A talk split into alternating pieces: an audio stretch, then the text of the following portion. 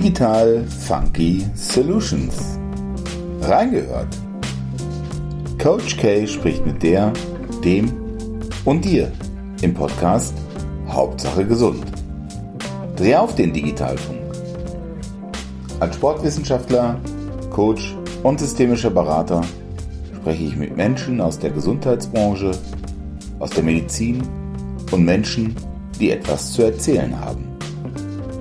Hauptsache gesund. Heute geht es um das Themenfeld Orthopädie und da ganz besonders über den Begriff der sprechenden Medizin. Ja, hallo, Herr ähm, Panförder, Sebastian Kramp. Ich habe ja einen eigenen Podcast und heute die Möglichkeit, mit Ihnen mal zu sprechen. Äh, Sie sind Facharzt für Orthopädie. Wer sind Sie denn genau? Ja, Herr Kramp, ja, vielen Dank, dass Sie gekommen sind. Ja, ich bin Facharzt für Orthopädie. Ähm, begonnen habe ich ganz normal die Ausbildung, halt Studium, dann hinterher mehrere Krankenhäuser durchlaufen äh, bei der Ausbildung zum Facharzt. Und ja, dann kam irgendwann mal ähm, der Gedanke, wie geht's denn hinterher weiter? Da müssen Sie sich irgendwann mal entscheiden, was will man machen? Will man eventuell Oberarzt werden? Will man in die Praxis gehen? Und dann habe ich begonnen ähm, und habe dann meine Erfahrung gesammelt in Praxen, äh, in äh, ja jetzt einer orthopädischen Gemeinschaftspraxis hier im Kreise Recklinghausen. Die sind inzwischen riesengroß. Wir haben nach wie vor ein super Verhältnis. Und dann habe ich aber doch für mich bemerkt, Praxis ist schon was, Klinik vielleicht weniger und habe dann hinterher in Gelsenkirchen einen ähm, eigenen äh, Kassensitz übernommen und hinterher bin ich mit einem guten Kollegen zusammengegangen. Dann hatten wir eine Gemeinschaftspraxis in Gelsenkirchen. Und jetzt bin ich vorerst in einer kleinen Privatpraxis in Datteln gelandet, weil ich äh, ja überlegt habe, vielleicht gibt die Medizin doch ein bisschen mehr her als ähm, das normale Potpourri, sagen wir mal so. Genau, und ähm, ich habe jetzt ja den Podcast Hauptsache gesund und was ganz Besseres geben, als hier am Ärztehaus äh, am Ring über das Thema Gesundheit zu sprechen. Das ist jetzt Ihre Privatpraxis, oder? Das ist jetzt genau, das ist dann meine Privatpraxis und manchmal gibt es ja so Zufälle im Leben oder vielleicht sind es auch gar keine Zufälle. Das hat sich so ergeben, man hat gehört, hier wird was gebaut. Dann habe ich mit den Bauherren einmal Kontakt aufgenommen und ja, dann war es für mich relativ klar, dass ich das auf jeden Fall mal versuchen möchte. Habe mit meinem Kompagnon seinerzeit gesprochen. Da sind wirklich viele bürokratische Dinge, die dann geregelt werden müssen. Und wir haben nach wie vor ein super Verhältnis und zum Glück ähm, hat das auch da seinerzeit keine Probleme gegeben. Und ja, jetzt sind wir seit ein, drei Viertel Jahren hier, beziehungsweise so seit anderthalb Jahren praktizieren wir hier. Aufgrund gewisser Zeiten hat sich das alles so ein bisschen verzögert mit dem Bau. Ja, und apropos verzögert, ähm, Sie haben ja auch aus der Historie jetzt gesprochen von Ihnen. Das ist ja total interessant. Äh, wie sind Sie dazu gekommen, um überhaupt das äh, Themengebiet der Disziplin der Orthopädie äh, wahrzunehmen? Und äh, nichtsdestotrotz, meine Frage ähm, dahingehend ist, ähm, wenn ich so Orthopäde höre, dann habe ich mal so ein Bild vor Augen, das wurde mal geprägt, ich glaube vor 300 Jahren. Ein krummer Baum wird an einen Stab gebunden in der Hoffnung, dass er dann wieder gerade wächst. Also Sie beschäftigen sich ja grundsätzlich in der klassischen Orthopädie mit Fehlstellung. Genau, genau. Ja, die Orthopädie war äh, aufgrund, ja, ich bin eigentlich ein sehr sportinteressierter Typ, vor allem Ballsportarten äh, machen mir großen Spaß und geben mir auch Lebensenergie und Lebensqualität. Das ist dann auch immer unter Orthopäden heiß diskutiert hinsichtlich dem Thema Arthrose. Da hatte ich auch unterschiedliche Chefs. Ähm, dass die Arthrose bei bestimmten Sportarten schon häufiger mal vorkommt. Ich habe inzwischen da eine Auffassung, dass äh, vor allen Dingen ähm, das eigene Gefühl ganz, ganz wichtig ist, wie man sich wohlfühlt und was es uns auch an Energie gibt, beziehungsweise was an Botenstoffen ausgeschüttet wird hinsichtlich unserer Salutogenese, das heißt Heilung. In der Medizin, wie wir sie betreiben, ist ganz viel und da gibt's ganz, ganz tolle und viele Errungenschaften, die wir haben, aber da geht's vor allen Dingen darum, Krankheit zu bekämpfen und das Thema Heilung fördern ist wenig geworden. Und äh, ja, da sind wir dann letztendlich, oder bin ich jetzt hier gelandet, was Sie gerade angesprochen haben, dieser Baum, der gerade werden soll, so habe ich das ja auch gelernt. Ich äh, bin inzwischen, gibt's für mich zwei ganz wesentliche Leitsprüche im Leben. Das eine von Hippokrates ja, jetzt kann man gut Lateinisch am primum nihil nocere, das heißt erstens nicht schaden, secundum carere cave, sei vorsichtig achtsam. Und drittens tertium sanare, fang an zu heilen. Diese Reihenfolge ist ganz, ganz wichtig, wird aus meiner Sicht leider nicht immer so berücksichtigt. Und dann ist ein ganz, ganz wichtiger Leitsatz, ähm, Medicus curat natura sanat. Also wir behandeln alle nur, wir Ärztinnen und Ärzte und die Natur, der Körper macht. Das äh, kann ich jetzt inzwischen nach ja, 21, 22 Jahren in der Klinik und Praxis definitiv als sicher bewiesen ansehen. Und das klingt ja genau äh, interessant, weil Sie ja eben äh, wegkommen von dieser klassischen Schulmedizin, so wie sie gegebenenfalls hier in äh, Europa verstanden worden ist. Aha, da ist eine Fehlbildung, heißt ja immer, es gibt ein anderes Normbild und diese Fehlbildung muss eben wieder in die, in die Norm gebracht werden. Und jetzt hatten Sie ja, äh, ich hatte Sie auch mal aufgesucht, äh, diesen Begriff auch geprägt, der der sprechenden Medizin. Äh, sehen Sie nicht auch, jetzt unabhängig davon, dass Sie Latein bewandert sind, wir sollten hier im Deutsch bleiben, ähm, es so, dass es heutzutage auch schwierig geworden ist, ähm, für den Patienten zu verstehen, was meint der Orthopäde eigentlich und wie reiche ich jetzt bestimmte Rechnungen auch bei der gesetzlichen Krankenkasse ein? Ja, definitiv. Also in Latein bin ich nicht bewandert, aber das ist ein gutes Beispiel. Wenn Sie da dann zum Beispiel schauen, ja, sprechende Medizin. Jetzt sagen wir mal, ähm, also es ist bei den Diagnosen so, es hilft, wenn ich jetzt zum Beispiel Cervicobrachialgie sage, dann weiß man weltweit als Ärztin Arzt, was ist da in der Regel mit gemeint.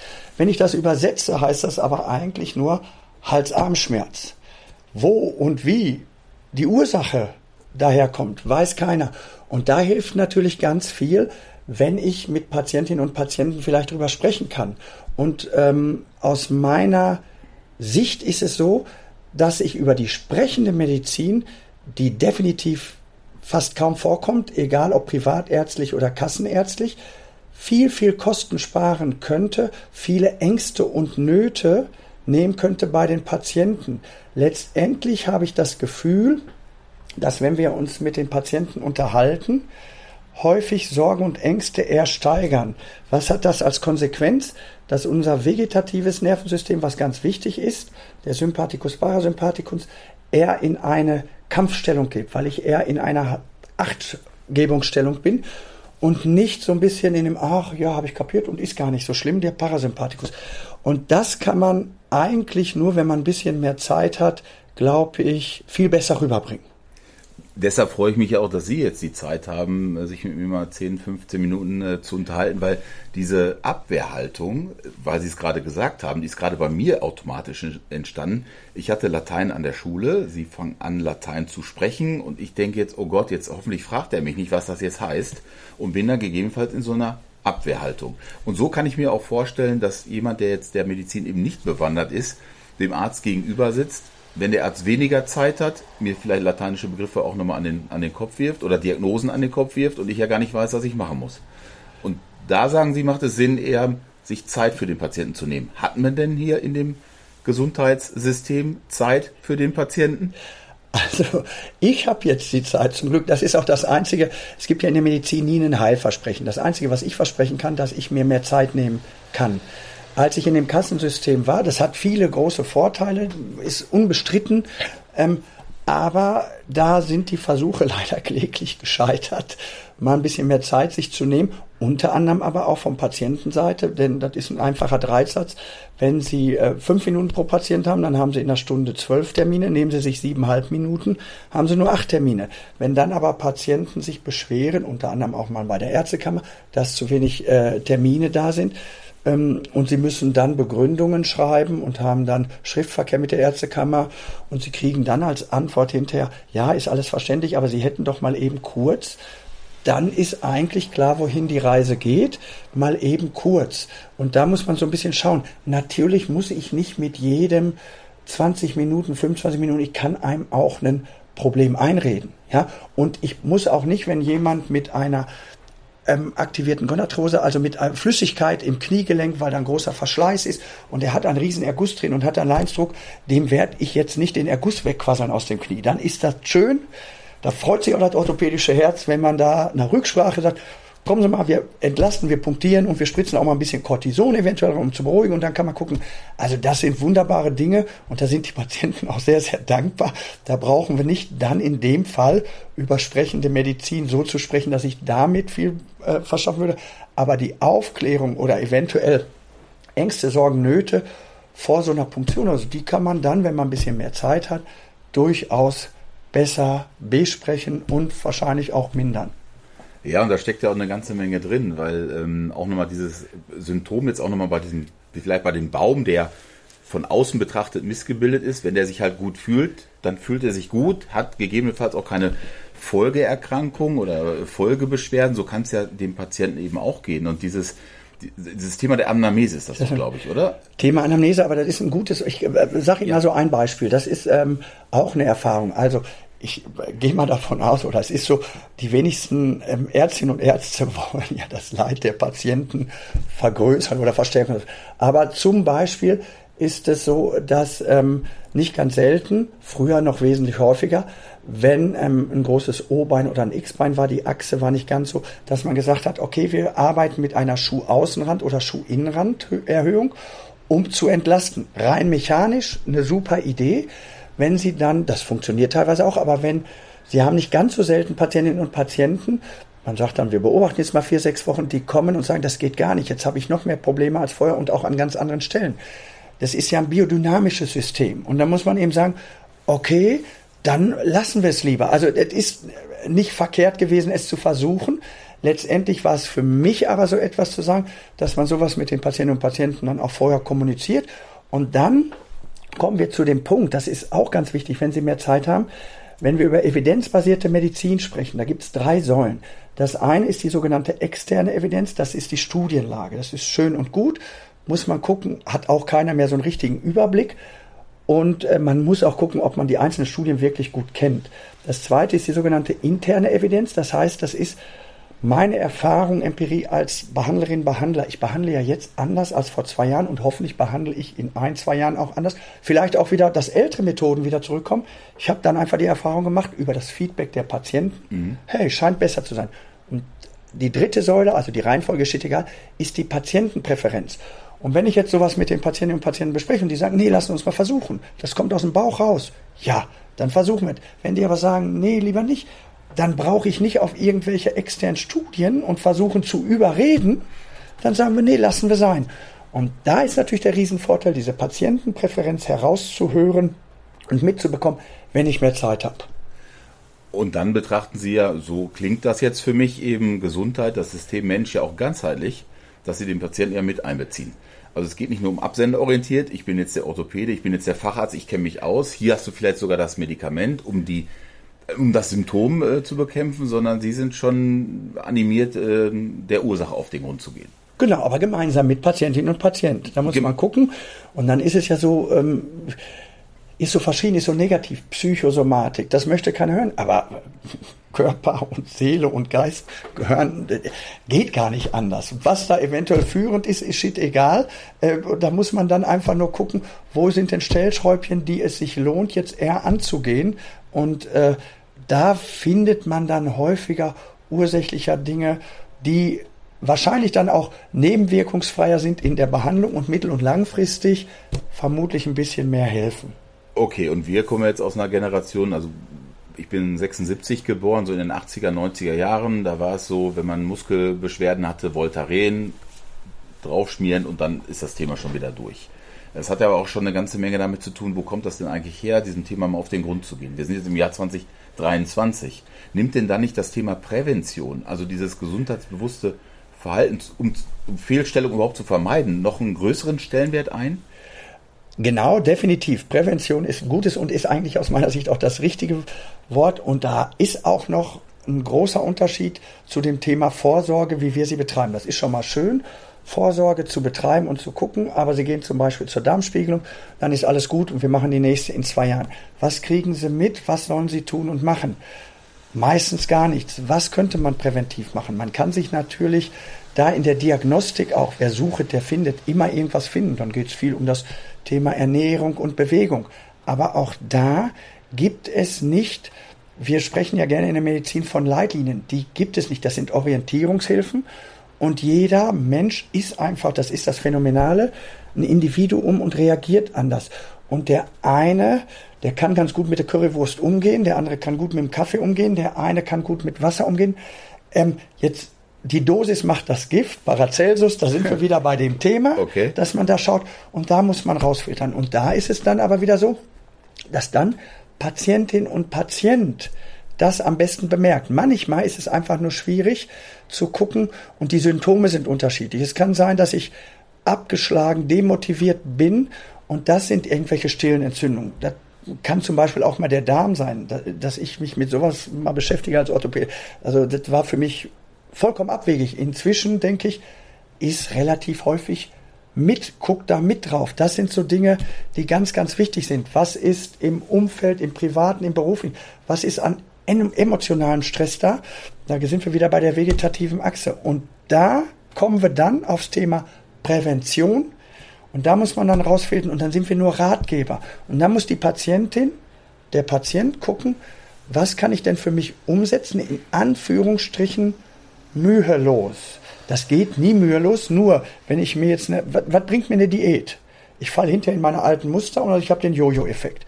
Und ich kasteie mich in der Zeit noch. Wenn, halte ich es ja nur durch. Wenn ich merke, ich fühle mich damit einigermaßen wohl, genau. dann halte ich das auch durch. Okay, und apropos durchhalten, ähm, neben Ihnen jetzt als, als Facharzt natürlich in Ihrer Praxis brauchen Sie natürlich auch Unterstützung. Äh, wie zum Beispiel von der Frau Unger. Weil mit der würde ich mich nämlich auch nochmal gerne unterhalten. Wir haben das ja im Vorfeld ähm, schon einmal vereinbart, um einfach zu hören, der Patient, der jetzt mit Ihnen spricht, braucht ja gegebenenfalls auch nochmal Unterstützung. Sie sprachen jetzt gerade von der Ernährung. Was ist mit dem Darm? Jetzt muss ich vielleicht nochmal zu einem Ernährungsberater hingehen. Und da den Patienten nicht so alleine zu lassen, das ist, glaube ich, auch nochmal so ein Aspekt dieser sprechenden Medizin. Ihn dabei zu unterstützen, dann auch ähm, nicht nur irgendwo anzurufen oder eben alleingelassen zu werden mit seinem Problem, sondern da gemeinschaftlich an die Sache ranzugehen. Nein, nein, also definitiv. Und das ist Netzwerk. Netzwerke sind wunderbar und gucken, ohne dass man jetzt die Patienten hin und her schickt, auch immer einfach nur anbieten. Wir haben da Kontaktdaten, da Kontaktdaten, aber die Patienten entscheiden für sich selbst immer. Und bei Frau Unger, ja, da werden sie noch viel, viel und einen viel größeren äh, und reichhaltigeren ähm, Erfahrungsschatz, was die äh, ähm, Praxismedizin angeht, die ist ja da 15, 20 Jahre länger drin. Und ich kriege annähernd jeden Tag von meinen Patientinnen und Patienten hier gesagt, passen Sie schön auf die Frau Unger. Alleine das ist schon etwas, weil die Frau Unger einfach fachlich absolut kompetent und eine Bombe ist. Und sie hat ein Auftreten und hat ein Naturell, das hilft schon den meisten Patienten bei der Genesung. Das ist Wahnsinn. Und hilft mir, viel Spaß, noch mehr Spaß bei der Arbeit zu haben. Also gesunde Arbeit gehört auch dazu, Hauptsache gesund. Immer achtsam mit sich selbst umgehen auch. Das kann ich nur übertragen. Achtsam, genau. Ein gutes Gespräch zu führen. Also vielen Dank, Herr Panförder. Dann spreche ich jetzt nochmal mit der Frau Unger. Dankeschön. Nichts zu danken, ich danke fürs Kommen. Bis bald. Jo.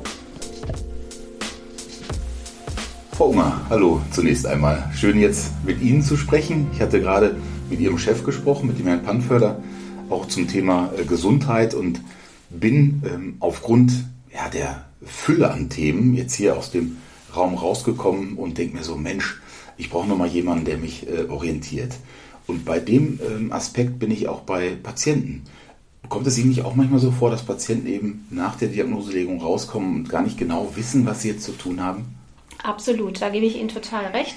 Wenn die Patienten aus der Behandlung kommen, sind die oft überfordert. Und es ist alles so auf, auf die Patienten eingeprasselt, dass die wirklich erstmal sacken lassen müssen und tausend Fragen haben und wirklich überlegen, wie gehe ich denn jetzt vor? Angefangen dabei, wenn sie einen Termin brauchen für irgendeinen weiteren Arzt, für eine Untersuchung beim Radiologen etc., dann ist es total hilfreich, wenn ich dann hingehe und einfach das in die Hand nehme und für die Patienten die Termine mache. Da sind die auch total dankbar für und sind froh, wenn sie diese Hilfe einfach haben und nicht alleine so davor stehen. Und jetzt waren Sie ja bei dem Gespräch mit dem Herrn Panförder gerade nicht dabei. Der hatte Sie ja schon über den äh, Klee gelobt. Wer sind Sie denn eigentlich genau und wie lange sind Sie denn in der Medizin schon tätig? Mein Name ist Uschi Unger. Ich bin medizinische Fachangestellte und ich bin inzwischen seit 33 Jahren in der Medizin tätig, in der Orthopädie tätig. Ich war 30 Jahre in einer großen orthopädischen Praxis, in einer ganz normalen Kassenarztpraxis und jetzt bin ich eben hier in der kleinen Privatpraxis. und haben dann sicherlich aufgrund der langen Zeit, 33 Jahre, ähm, schon eine Menge erlebt. Ähm, grundsätzlich ist es auch immer dasselbe. Der Patient äh, kriegt eine Diagnose und muss jetzt schauen, wie er damit umgeht. Und da haben Sie ein Netzwerk oder wie kann ich mir das vorstellen, wenn Sie sagen, Sie unterstützen den Patienten, Sie machen eine weitere Facharztterminierung? Haben Sie da ja, hier im Ruhrgebiet Menschen, die Sie kennen oder wie läuft das ab? Also wir haben uns jetzt hier in der Praxis ein Netzwerk aufgebaut im Laufe der Zeit mit verschiedenen Praxen, wo wir eben Kontakte haben und wo wir anrufen und wo wir dann die, für die Patienten die Termine machen können. Sei es für eine MRT-Untersuchung oder auch für, für eine andere diagnostische Vorstellung. Das ist einfach so ein kleines Netzwerk, was wir uns hier für unsere Praxis aufgebaut haben sowohl auch weitere orthopädische Praxen als auch äh, mit der Radiologie. Da sind wir sehr gut vernetzt. Also geht es jetzt nicht nur um diese sprechende Medizin, mit dem Patienten, den Patienten auf seiner Reise, auf der Gesundungsreise mit einzubeziehen, sondern auch um helfende Medizin, Richtig. weil dadurch, dass sie, das kostet ja auch etwas Mühe, sich ein Netzwerk aufzubauen, dass sie das jetzt eben haben, partizipiert eben der einzelne Patient davon. Richtig, genau. Ähm, wie, wie gehen Sie denn da vor? Rufen Sie dann in einzelnen Praxen an und fragen, habt ihr noch einen Termin frei oder? Zum Beispiel, genau. Ich rufe ruf dann an und äh, frage nach einem Termin möglichst zeitnah natürlich. Das klappt auch nicht immer ganz zeitnah, aber in der Regel kommen wir relativ gut an einen Termin für die Patienten und dort werden dann die weiterführenden Untersuchungen durchgeführt. Mhm. Danach kommen die Patienten ja wieder zu uns und dann kommen wir auch wieder zu dieser sprechenden Medizin, weil die Patienten bekommen dann ein MRT mhm. und haben natürlich zu diesem Ergebnis dann auch tausend Fragen. Da ist ja dann immer ein Befund bei, dann liest man sich den durch, dann fragt man Dr. Google und kommt mit tausend Fragezeichen dann wieder hier zu Herrn Panförder. Und da kommt dann auch wieder das Thema sprechende Medizin, dass man sich dann einfach auch die Zeit nimmt, dem Patienten ganz in Ruhe den Befund zu erklären und seine Fragen auch zu beantworten.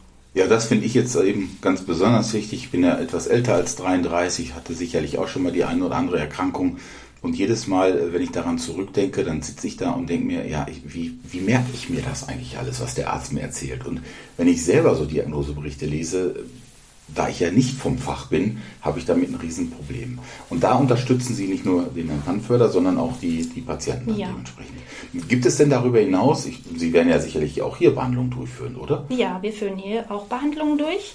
Sowohl zum Beispiel ein Höhentraining, um Leistungsfähigkeit und Schmerzzustände zu reduzieren, als auch Reizstrom, Akupunktur, all diese Behandlungen. Die führen wir hier auch durch. Und da unterstützen Sie auch? Da unterstütze ich auch, ganz genau. Ich ich führe verschiedene Behandlungen auch durch selber, ja. zum Beispiel die Patienten an die Sauerstofftherapie anzuschließen für das Höhentraining oder an unsere äh, Stoffwechseltherapie. Da schließe ich die Patienten dran an, dann kommt der Pannförder meistens dazu, setzt entsprechend noch die Akupunkturnadeln und auch hinterher ähm, versorge ich den Patienten wieder, dass er fertig ist und dass er dann auch wieder gehen kann. Auch dabei hat ein Patient oft viele Fragen, auch zu seinen Befunden, Diagnosen, was ihm eben so erzählt wurde und da ist es tatsächlich tatsächlich auch oft mein Job, dass ich dann versuche, auch mit meinen Worten, vielleicht ohne medizinische Fachbegriffe, nochmal zu erklären, was der Patient dann eigentlich hat. Ja, und das meinte der Herr Panförder nämlich gerade so äh, begeisternd, dass er eben Feedback bekommt von vielen Patienten, die den Eindruck haben, alleine wenn man sich mit ihnen unterhält, fühlt man sich schon gesünder oder anders eben äh, motivierter. Das hat ja auch eine ganze Menge damit zu tun. Daran erkennt man ja, dass das äh, System Mensch eben ganzheitlich zu betrachten ist und nicht nur das einzelne Symptom jetzt bearbeitet werden sollte. Sie sprachen gerade auch nochmal von dem Thema Akupunktur. Ist das nicht eigentlich eine naturheilkundliche Medizin? Das kommt aus der naturheilkundlichen Medizin, aber das ist ja inzwischen auch eine ganz anerkannte Methode zur Schmerzlinderung. Ähm, ja, das wird viel angewendet und das wird auch gut angenommen. Okay, und die kann auch dann äh, laut äh, GOE-Ziffern dann auch abgerechnet werden? Die kann werden. abgerechnet werden. Ja, da genau. gibt es tatsächlich eine Ziffer und die kann man abrechnen. Und Akupunktur allerdings, weil Sie jetzt das nochmal gesagt haben, interessiert mich jetzt auch. Vielleicht muss ich mich auch nochmal mit einem Heilpraktiker unterhalten darüber. Das wirkt ja auch äh, teilweise präventiv. Ja. Also wie würden Sie denn äh, diesen Aspekt betrachten, jetzt Gesundheit nicht nur reaktiv, wenn Krankheit da ist, zu betrachten, sondern weil es ein vielschichtiges System ist, auch in die Prävention zu gehen. Jetzt sitzen wir bei Ihnen ja im Wartezimmer. Ich habe das gerade nochmal gesehen mit dem SGB 5, äh, Paragraph 20 dieser Präventionskurse. Empfehlen Sie dir denn auch äh, Patienten, dass sie den in Anspruch nehmen? Oder? Wir empfehlen die ja, auf jeden Fall. Es ist natürlich bei Privatversicherten immer auch ein bisschen anders. Die müssen sich bei ihren Kassen natürlich auch immer erst erkundigen, Beihilfe etc., was da immer dranhängt, ob das übernommen wird. Aber grundsätzlich ist Prävention immer ganz wichtig, gerade auch für den Stütz- und Bewegungsapparat. Ein bisschen was an Sport zu machen, ein bisschen Rückenschule, einfach ein bisschen was für den Körper zu tun, ist total wichtig und absolut empfehlenswert. Für jeden. Jetzt weiß ich, was Herr Panfelder meint, weil als Sie jetzt gerade das Wort Stütz- und Bewegungsapparat in den Mund genommen haben, da habe ich den Eindruck gehabt, ich müsste mich erstmal wieder gerade hinsetzen und hänge wie so ein Schluck Wasser in der Kurve. Also die zentrale Prüfstelle äh, für Prävention ist ja mittlerweile äh, nicht nur eingezogen worden, sondern da schaut man ja schon, das ist ja ein Land der Vorschriften, dass ähm, alles eben nach diesem Paragraph 20 abgerechnet werden kann. Bei der Privat Patientenhistorie muss ich halt nachschauen bei dem jeweiligen privaten Krankenversicherer, ob denn Präventionskurse dann noch übernommen werden, Teil übernommen werden. Ansonsten wäre es eine private Selbstzahleraufgabe. Nehmen Sie denn jetzt grundsätzlich soziologisch mal betrachtet wahr, dass Menschen sich mehr mit dem Thema Gesundheit beschäftigen, vielleicht auch aufgrund von Corona oder? Ja, den Eindruck habe ich. Ja. Den Eindruck habe ich absolut. Also die Patienten sind ganz offen für präventive Maßnahmen und möchten da auch was tun. Es kommen auch viele, die gezielt auch danach fragen, die sagen, ich muss mal was für mich tun. Gerade bei uns ist das auch ein Thema, weil auch gesetzlich versicherte Patienten zu uns kommen, die natürlich, denen entstehen hier Kosten. Und die kommen aber ganz gezielt mit dem Vorsatz, ich möchte mal was für mich tun. Ich habe zwar jetzt nichts Akutes, aber ich muss was tun. Und auch die kommen zu uns. Um eben Zeit, Muße und aber auch andererseits dann Geld in die eigene Gesundheit äh, zu investieren, genau. weil das ist ja das Einzige, was wir haben. Deshalb freue ich mich heute, äh, Frau Unger, ganz besonders mit Ihnen auch nochmal gesprochen zu haben in dem äh, Podcast Hauptsache gesund und vielleicht sehen und hören wir uns ja nochmal wieder. Sehr gerne. Vielen Dank für das Gespräch. Danke Ihnen. Bis dann. Bis Tschüss. dann. Tschüss.